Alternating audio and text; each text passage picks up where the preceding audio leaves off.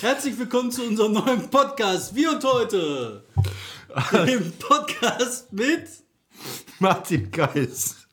und David Schramm. Er hat gerade die Klappe geschlagen. Das ist ja leider. Wird es im Bild drin sein? Witz. Toll. Der Mann sollte Aufnahmeleiter werden. David, wir müssen abrechnen. Wir müssen Du hast, abrechnen. willst du schon jingeln? Nee, du machst Nee. immer Vorgespräch mit mir, Genau. oder? Wie hieß das? Vorgespräch. Vorgespräch. Du hast immer so ein Anliegen.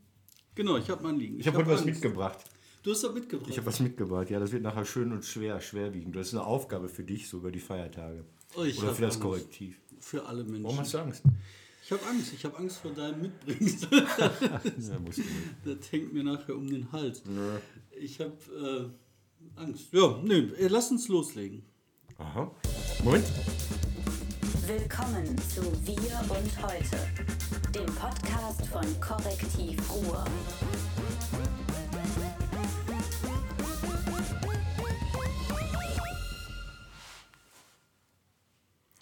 So, ich glaube, der Jingle ist schon zu Ende, fast zu Ende.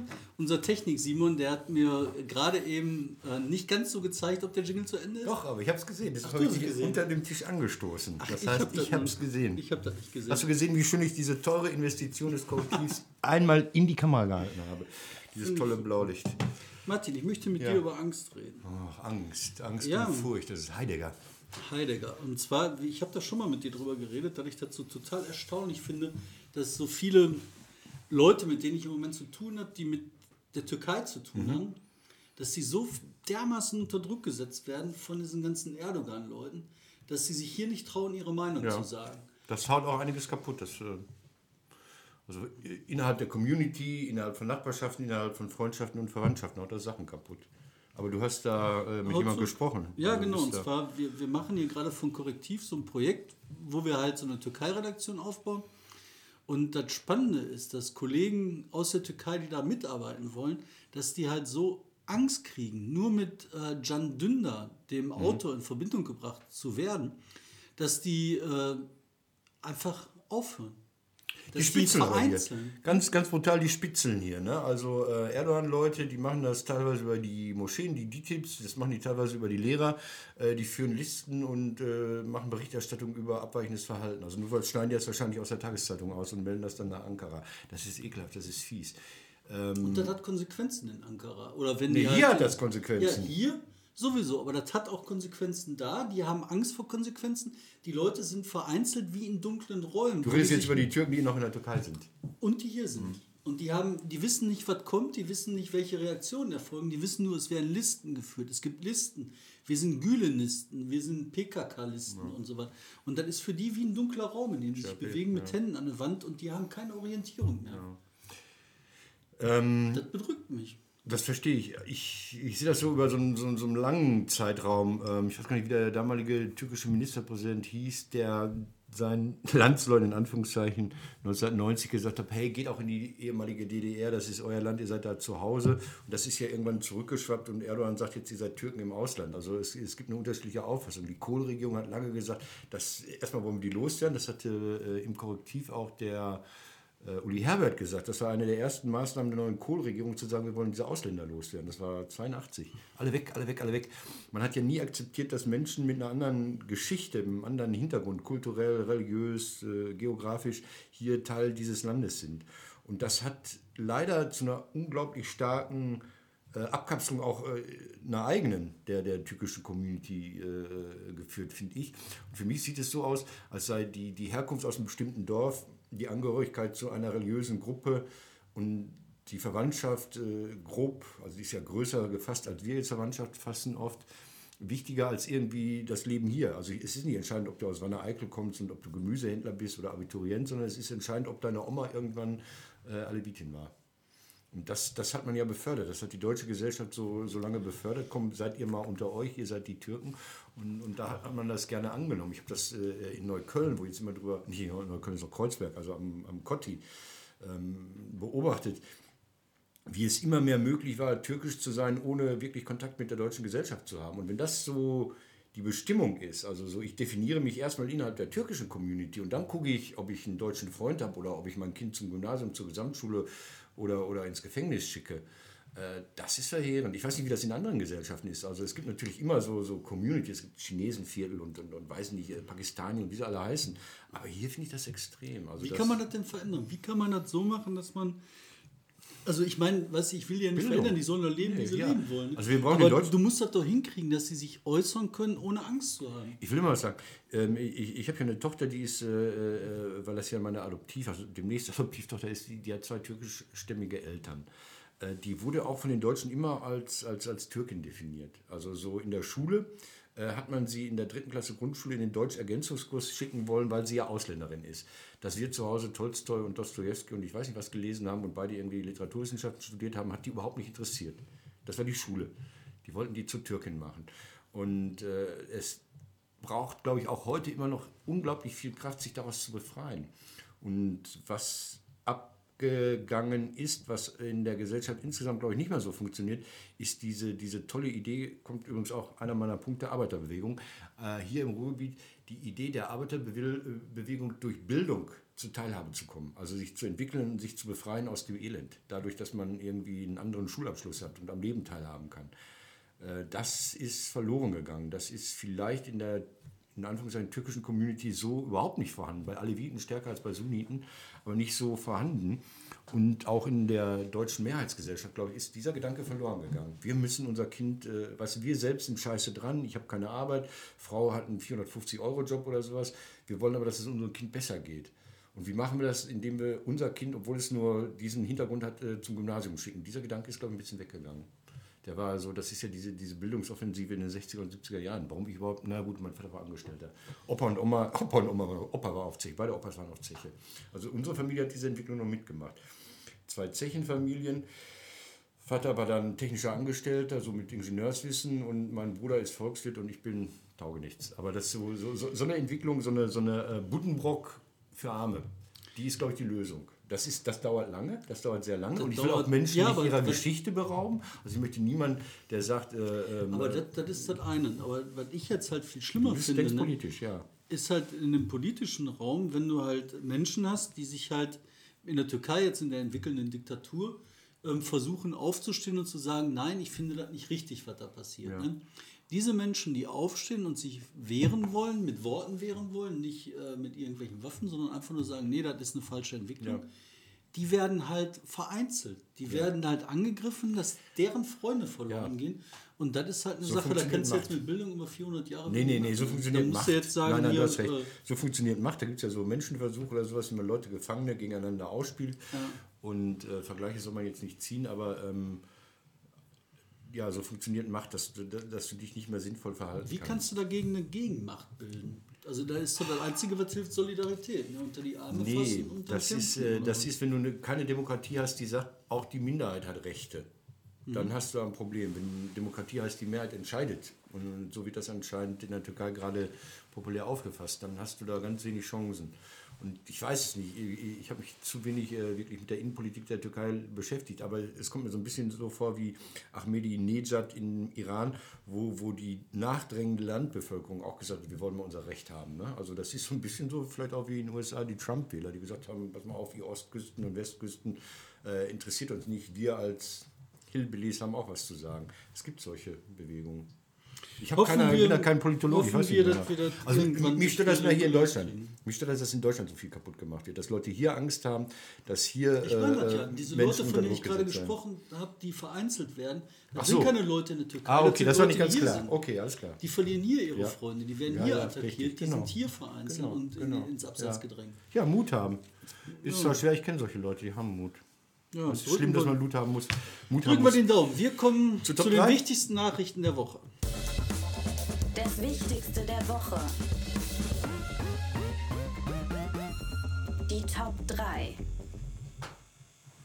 Zack. Die wichtigsten Nachrichten der Woche. Präsentiert von Martin Kais. Nein, nein, nein, nein, das ist äh, eine Antwort auf eine wichtige Meldung. Das Korrektiv NRW hat sich mal wieder bemüht, total investigativ auf die Kacke zu hauen und hat ähm, äh, rausgefunden, wie viel hoho, die MDLs, die Landtagsabgeordneten, so nebenbei an Kohle machen. Und was hat man festgestellt? Norbert Römer ist der Chefabzieher. Verdiente nebenbei. Hast du das auch auf deiner Liste? Selbstverständlich. Auch auf drei? Nee, auf 1.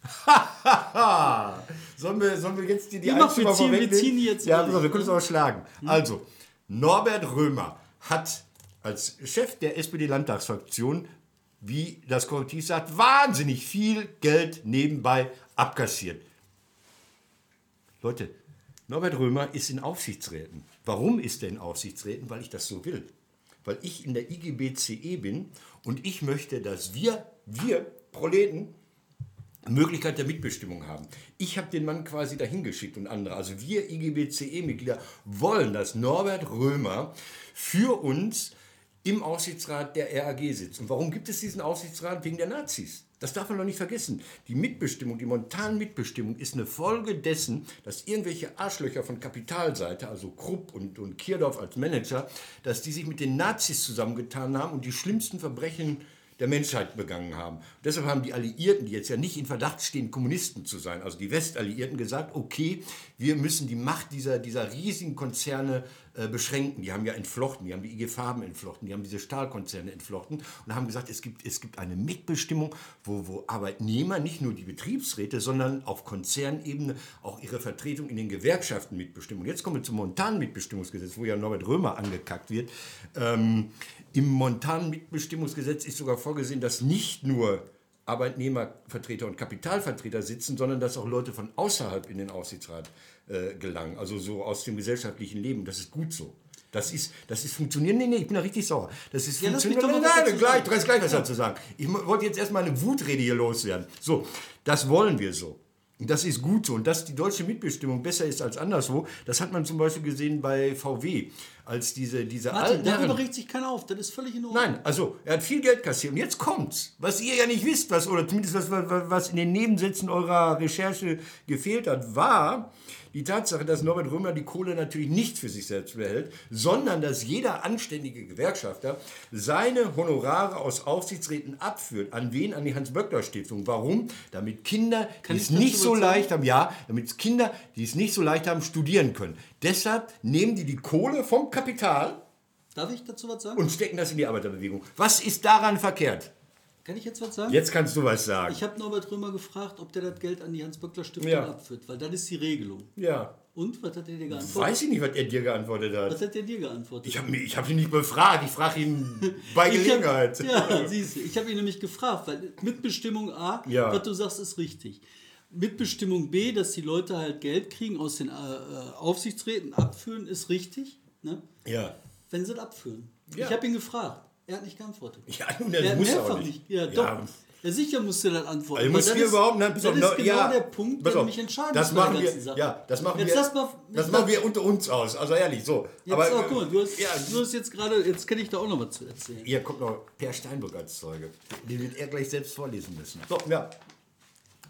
Martin, du musst dann wenigstens auch die Kraft haben, dann zuzuhören, wenn ich Ja. sage, dass ich das A sehr interessant finde und spannend finde, ob er das Geld tatsächlich abgeführt hat, was er bis jetzt nicht beantwortet hat. Muss An er der auch nicht. Frage bin ich weiter dran. Natürlich muss er das machen, weil er dazu Rechenschaft ablegen muss gegenüber der IGBCE. Das wird er schon Das tun. muss er sagen.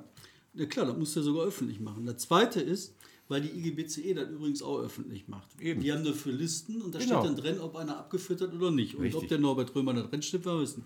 Das zweite Selbst ist, der Fokus Lass mich mal weiter erzählen. Das zweite ist, du hast ähm, in dem Bereich der Rack-Stiftung einen anderen Fall. Einen anderen Fall als zum Beispiel bei Rüttgers. Bei Rüttgers ist das genauso ein Mittelding. Also Rüttger ist nicht der, der, der, der Politiker, sondern die äh, Fabrik in Castro-Brauxel, die Teerchemie eben, machen. Genau, Teerchemie. Oder sowas. Hm? Genau. Also nicht verwechseln, ja. So, und die ist halt ein bisschen Mittelding, weil die halt verkauft worden ist und deswegen halt ein bisschen aus der Mitbestimmung raus ist. Das ist ein kleinerer Fall. Mhm. Größerer Fall ist halt alles rund um die Ruhrkohle AG. Mhm. Und da hast du halt diese Besonderheit, dass er als Vertreter der E EGBCE zunächst genau die Rolle erfüllt hat, die du gesagt hast. Aber nachdem der die Rolle übernommen hat in der äh, Fraktion, als SPD-Fraktionsvorsitzender, müsste der eigentlich diese Aufgabe weitergeben an anderen Gewerkschafter. Und genau das passiert halt nicht. Warum denn nicht? Und dadurch wird das halt. Das ist doch die Lass Sache mich doch mal zu Dadurch das dahin halt zusammengeknubbelt, Machtüberhäufung. Und das führt dazu, dass das alles ein bisschen schmuddelig eng wird. Das ist das Problem. Das dickere Problem ist aber in meinen Augen, und deswegen habe ich mir das aufgeschrieben, dass diese ganzen Typen von den Sparkassen halt bezahlt werden und dann in den Verwaltungsräten der Sparkasse sitzen, im Haushaltsausschuss dann wieder überlegen, welche Regeln müssen wir die Sparkassen machen. So, jetzt du. Also die Sparkassen sind Anstalten des öffentlichen Rechts. Die sind ja atypisch. Die sind ja nicht äh, Volksbank, Genossenschaft und die sind nicht Deutsche Bank und Commerzbank. Die sind also, die haben einen klaren gesetzlichen Auftrag. Da müsste man sich mal das Sparkassengesetz von NRW durchlesen. Ähm, die sollen ja unter anderem den Sparsinn in der Bevölkerung stärken. Die sind immer als, als Zusammenschluss äh, gegen das große Kapital auch gemeint gewesen, als, als, als Geldbeschaffungs- äh, Möglichkeit für kommunale Selbstverwaltung und so weiter. Dass da Politiker drin sitzen, hm, dass sie keine Ahnung haben, hm, finde ich auch problematisch. Ich finde auch problematisch, dass bei den Sparkassen irgendwelche Idioten sich erdreisten, über die Qualität Das ist äh, nicht das Problem. Das Problem ist, dass die im Landtag, im Haushaltsausschuss sitzen und dann über die Regeln der Sparkassen entscheiden. Die könnten, wenn die nicht im Haushaltsausschuss sitzen würden, wäre alles okay. Wenn die nicht im Haushaltsausschuss über die Regeln äh, für die Sparkassen entscheiden würden, wäre alles okay. Du meinst jetzt, dass die Sparkassen über sich selbst entscheiden? Genau. Ja, ist so. In der so. Aufsicht. Da ja die Kommunen irgendwie Teil des Landes sind, passt das ja. Weiß ich nicht, keine Ahnung. Ähm, äh, ich komme aus Recklinghausen, da kommen die Großen, da kommt Poulain her. Der große Poulain, der die WestLB damals so konstruiert hat, dass das ein mafiöses Unternehmen geworden ist. Der war früher Chef in Recklinghausen bei der Sparkasse. Und mit dem Römer, da bleibe ich dran. Nein, bei den Nummer. Pass auf, der ist nicht uns gegenüber rechenschaftspflichtig, der ist äh, äh, der IGBCE gegenüber rechenschaftspflichtig. Also nochmal, das, das Was ist so. denn, wenn er das Geld nicht gezahlt hat? Ja, dann kriegt er ein Problem mit seiner Gewerkschaft. Also, wenn er denn als Vertreter. wenn er denn als Vertreter. Ich rufe ich ruf da heute an, ich rufe da heute an. Ah, da kommen wir ins Eier. Also, nein, nein, nein, pass auf. Ich bin der neue Pressesprecher der IGBCE.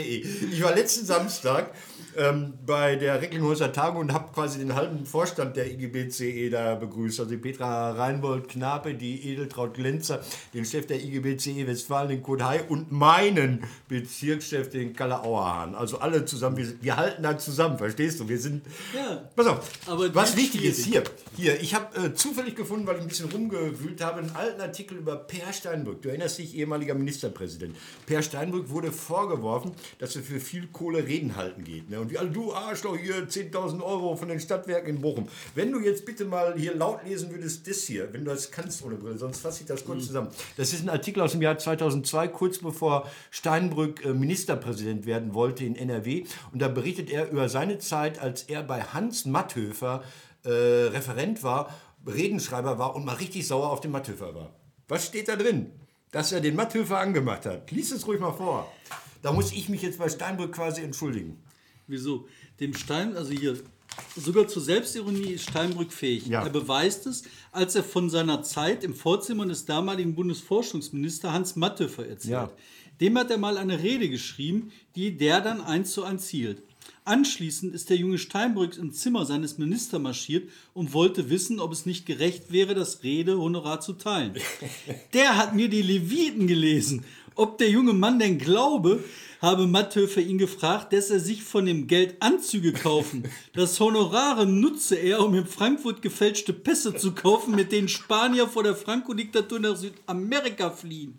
So, und wenn Norbert Römer solche Sachen mit der Kohle machen sollte, dann sollten wir beide doch ruhig sein. Ja, wenn ja. machen sollte. Wenn machen sollte. Und wenn damit nicht das So, komm, Ferienhaus. jetzt in- deine drei. Ähm, ich habe ein ganz schwieriges Thema. Ähm, und zwar, äh, du hast das mitgekriegt in äh, Bochum, in diesem Wäldchen, wo andauernd diese äh, äh, Vergewaltigungsserien Ja, an der, an der Uni, wenn man äh, nicht in die Uni fährt, sondern links runter zum Unicenter zu Studentenwohnheim, ja. Genau. Ganz schwieriges Ding da. Ne? Und da sind halt, das ist ein Angstraum, da sind auch äh, schon häufig Ver Vergewaltigungsserien Mhm. Es gab mal so ein Phan- Phantom äh, von Bochum vor zehn Jahren oder so, ein Mensch, der mehrere Frauen überfallen, Ich vergewaltigt meine, hat, über der, 20 der nie gefasst worden ist, ja, soweit ich weiß. genau. Ja. Also ganz schwierige Sache. Doofe Scheiße, ja. So, jetzt ist da ein, äh, einer aus dem Flüchtlingsheim gefasst worden, der ähm, auch da Frauen vergewaltigt haben soll. Ja. Muss man darüber berichten, ist ein klarer Fall. Und ich habe jetzt was dazu äh, gelesen, geschrieben. Ähm, bei uns war das auch. Und da sind ganz interessante Reaktionen drauf gewesen. Und zwar hat eine Frau, Jamal heißt die, die hat darüber geschrieben, ähm, dass es halt die Leute, die kommen, die Flüchtlinge, dass die halt traumatisiert sind, dass die halt hier nicht Ja. mit Ferienflieger hingekommen sind, sondern schlimmste Sachen erlebt haben. Gewaltexzesse erlebt haben, was auch immer erlebt haben. Ganz, also schwer traumatisierte Leute. Dann hast du noch ein anderes Frauenbild, was auch nicht jetzt ist wie bei uns in der aufgeklärten ähm, Gesellschaft. So, jetzt kommen die Leute und da kann es halt zu vereinzelten Fällen kommen, wo halt Leute ähm, sexuelle Übergriffe machen. Und das fand ich ganz interessant. Darauf, das haben wir angesprochen und haben gesagt, okay, wie geht man damit um? Also muss man das ernst nehmen? Klar muss man das ernst nehmen. Wie nimmt man das ernst? Welche Konsequenzen hat das? Welche Folgen hat das daraus? Und nur das anzusprechen, dafür wurde man, wurde ich, wurden wir mit dem Rassismusvorwurf überzogen. Ne? Ja. Finde ich total schwierig. Ey. Ja. Ja. Ähm, was soll ich dazu sagen? Also ähm, es gibt viele, die sagen, äh, der Syrer, wenn er das getan hätte, äh, was er hier in Bochum getan hätte, wäre er aber jetzt ähm, einige Körperteile los oder so. Also äh, natürlich ist es in den Herkunftsländern auch verboten, Verboten, Frauen zu klar. vergewaltigen. Das wäre ja ein Witz, wenn das da erlaubt wäre. Ähm, ja, gut. Ich finde das Es schwierig, gibt Untersuchungen. Ich habe so ein ähnliches Thema übrigens äh, zwei. Wenn das deine drei war, gehe ich da jetzt weiter. Es geht um Hm? Geh du weiter. Kriminalität. Es geht um Kriminalität ähm, in der Nordstadt. Wo ja jetzt im Sommer darüber, Nordstadt von Dortmund, wo ja im Sommer darüber geredet wurde, dass da jetzt, oh, eine No-Go-Area. Und man nahm ein Beispiel, wo ein massiver Polizeieinsatz stattgefunden hat, weil jemand so ein Getränkepäckchen auf ein Auto der Polizei geschmissen hat. Ne, große Randale, viele Leute zusammengekommen, äh, nehmt den Jungen nicht fest. Dann kam eine Hundertschaft nicht, aber ein massiver Polizeieinsatz. Daraus wurde eine No-Go-Area gemacht, obwohl es das Gegenteil ist. Jetzt gibt es neue Zahlen. In der Nordstadt sind die äh, Kriminalitätszahlen massiv zurückgegangen. Also nicht gestiegen, sondern massiv zurückgegangen. Ähm, Wohnungseinbrüche minus 13 Prozent, Gewalttaten minus 15 Prozent. Dann gab es letzte Woche ähnliches Thema wie bei dir. Ich glaube, das war sogar Freiburg und Bochum. Äh, Maybrit Illner, da saß sich gegenüber die von dir sehr geschätzte Hannelore Kraft und der von mir ebenso geschätzte Rainer Wendt, der Polizeibulle, äh, der, Polizei, der Polizeigewerkschaftsboss, der, der, der von dieser Kleingewerkschaft, von dieser radikal weiß nicht, wie ich sie nennen soll, also von dieser nicht-GDP, also von dieser Ja. anderen, von der die immer Angst macht, die immer schreit, "Oh, alles ist unsicher, wir brauchen mehr Polizei, alles verkommt, man traut sich ja abends nicht mal aus dem Fenster zu gucken. Dann kommt die Hannelore Kraft, wir sind jetzt beim Postfaktischen übrigens, dann sagt die, ähm, ja, pass mal auf, ähm, wir sind stolz darauf, wir haben mehr Polizisten eingestellt, da kann man drüber reden, aber Kriminalität ist bei uns zurückgegangen. Also Straftaten gegen Leib und Leben sind zurückgegangen, Jugendkriminalität, Einbrüche sind zurückgegangen. Dann sagt dieser Wendt, dieser unverschämte Sack, sagt dann, mit Statistiken bekämpfen Sie doch keine Angst. Die Leute haben nicht nur ein Recht auf gute Zahlen, sondern auch auf ein Leben ohne Angst. Da dachte ich mir, Alter, wer macht denn die Angst immer? Das ist doch genau dieser Typ, der, dessen Geschäftsmodell es ist, Angst zu machen. Und dann sagt ihm die Ministerpräsidentin, die ja als er noch Polizist war, quasi seine Dienstherrin war, gewesen wäre, wenn er und so weiter, äh, sagt ihm, die Zahlen sprechen was anderes. Da kommt dieser Typ und macht Angst, macht Angst, macht Angst und setzt sich hin. Wisst ihr was? Ihre Statistik ist mir scheißegal.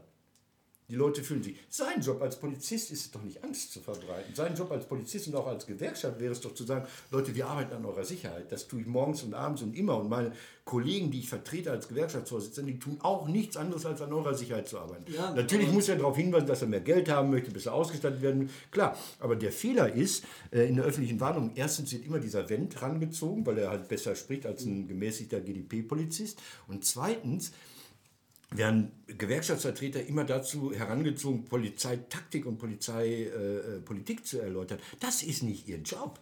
Da musst du den Polizeipräsidenten fragen. Den fragt man aber nicht, weil der natürlich irgendwie nur das sagt, was der Innenminister ihm erlaubt. Also was ich sagen will, ist so ein reiner Wendt, so ein, so ein, so ein Kleingewerkschaftsvorsitzender, ist nicht der Mann, der unser Sicherheits- und Angstgefühl beeinflussen soll. Der soll die Klappe halten. Ja, aber jetzt lass mal die Klappe weg, weil ich glaube, ob der was sagt oder nicht sagt, das spielt überhaupt keine Rolle.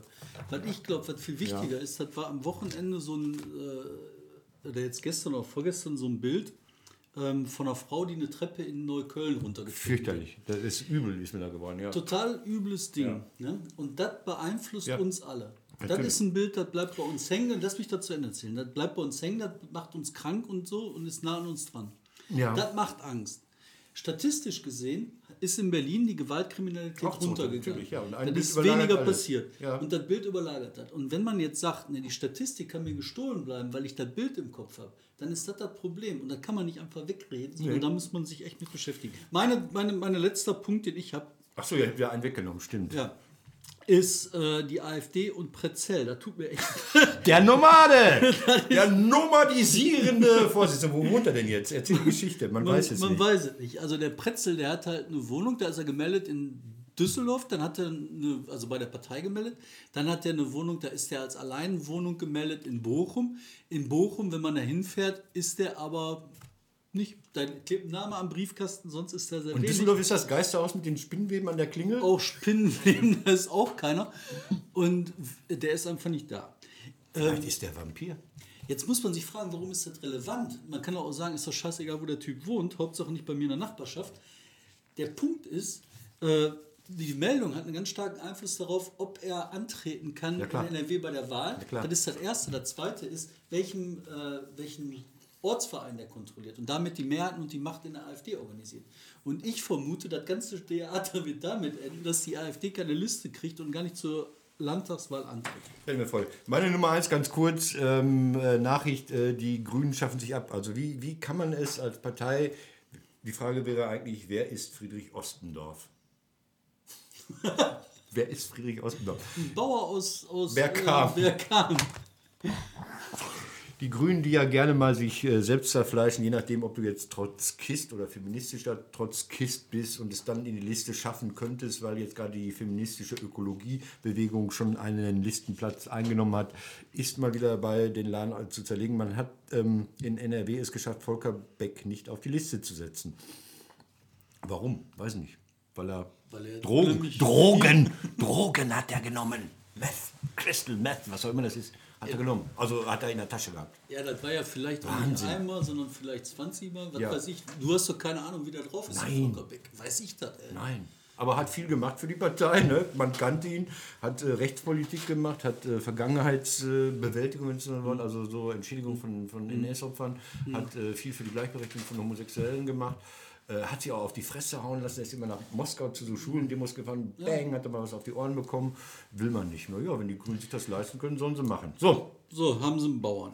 haben sie jetzt ein ba Bauernopfer. Ha, ha! Jetzt ähm, kommen wir zu unserer nächsten Rubrik. Oh. Die Rubrik Überschrift der Woche. Und jetzt die Überschrift der Woche. Martin, Ja, ich habe. Das Schöne ist, das, das macht mir diese Fernsehsendung. Ich habe da mal was für Sie vorbereitet. Damit, ähm, ich dachte, die geballte Recherchekraft des Korrektivs äh, äh, NRW will ich jetzt mal irgendwie in Anspruch nehmen. Ich habe mitgebracht den schwersten, Entschuldigung, Karnevalsorden der Welt. Also ich bin jetzt ja nebenbei auch beim Geierabend und wir haben da seit einiger Zeit, Per Steinbrück hat den mal nicht bekommen. Äh, den Orden, da geht es darum, wer sich besondere Verdienste ums Ruhrgebiet erworben hat, der bekommt diesen Orden. Wir haben jedes Jahr zwei Kandidaten. Der Orden, ich gehe mal rüber, dann schaltet die Kamera um. Hört man mich noch? So, das hier sind diese 28 Kilo Stahlschrott an der Kette. Haben wir damals so unter der Hand bei Hösch uns anfertigen lassen.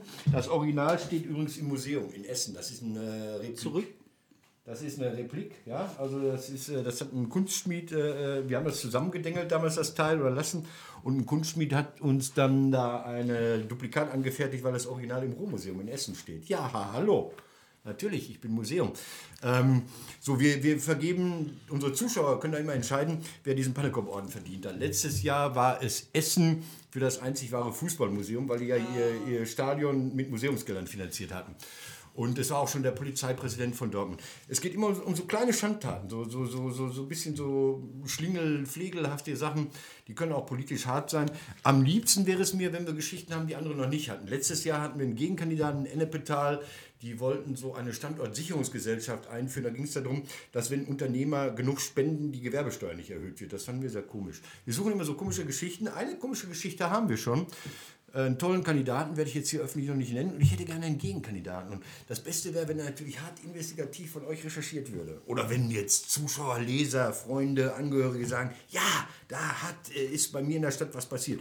Zum Beispiel dachte ich erst, man könnte auch Erdogan nominieren.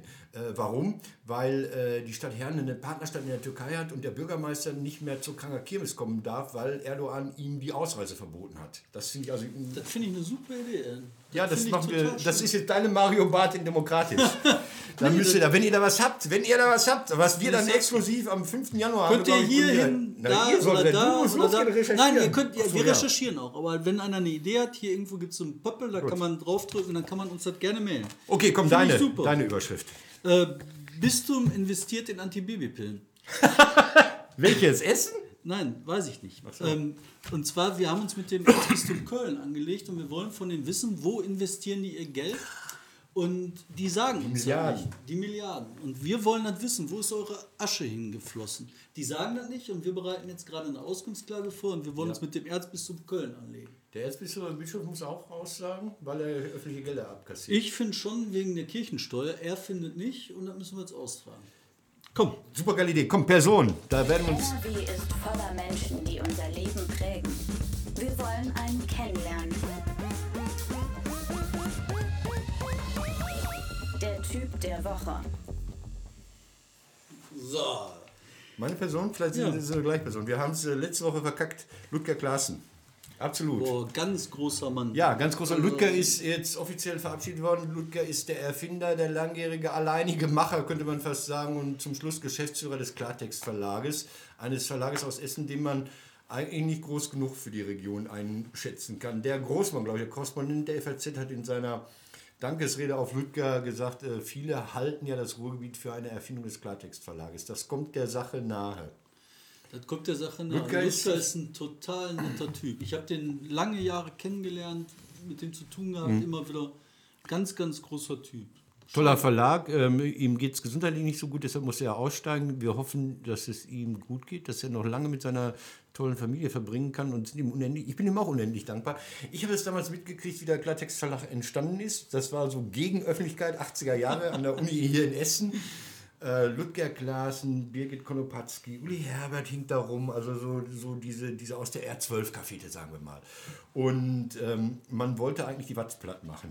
das war eine schöne Idee. Das war eine wunderschöne Idee. Man wollte so eine alternative Wochenzeitung, so, das war die Zeit, als Taz entstand, als andere, da gab es noch so eine andere Zeitung, eine linke, weiß ich jetzt Ja, gar die nicht. hieß irgendwie B1 oder so, ne? Ja, und die ist dann, was ist draus geworden? Es ist der Reviersport draus geworden nachher. Die haben halt lange diskutiert und dann musste man halt schon mal gucken, was macht Ja. man mit den Maschinen. Und Ja. einer war so klug und hat gesagt, wir machen eine Sportzeitung Ja. über Fußball. Und dann hat man lange gelebt von Trude Unruh. Von Trude Unruh, den grauen Panthern, auch völlig vergessen. Also das Schöne in Deutschland ist, viele Kleinparteien verschwinden immer wieder schnell. Trude Unruh hat, glaube ich, jahrelang äh, zum Überleben dieses Verlages beigetragen. Ihre Bücher sind heute kaum mehr irgendwo zu finden. Guck mal, ich deine, möchte auch noch Person. Ich möchte ein. Lob loswerden. Hey. Ein Lob loswerden.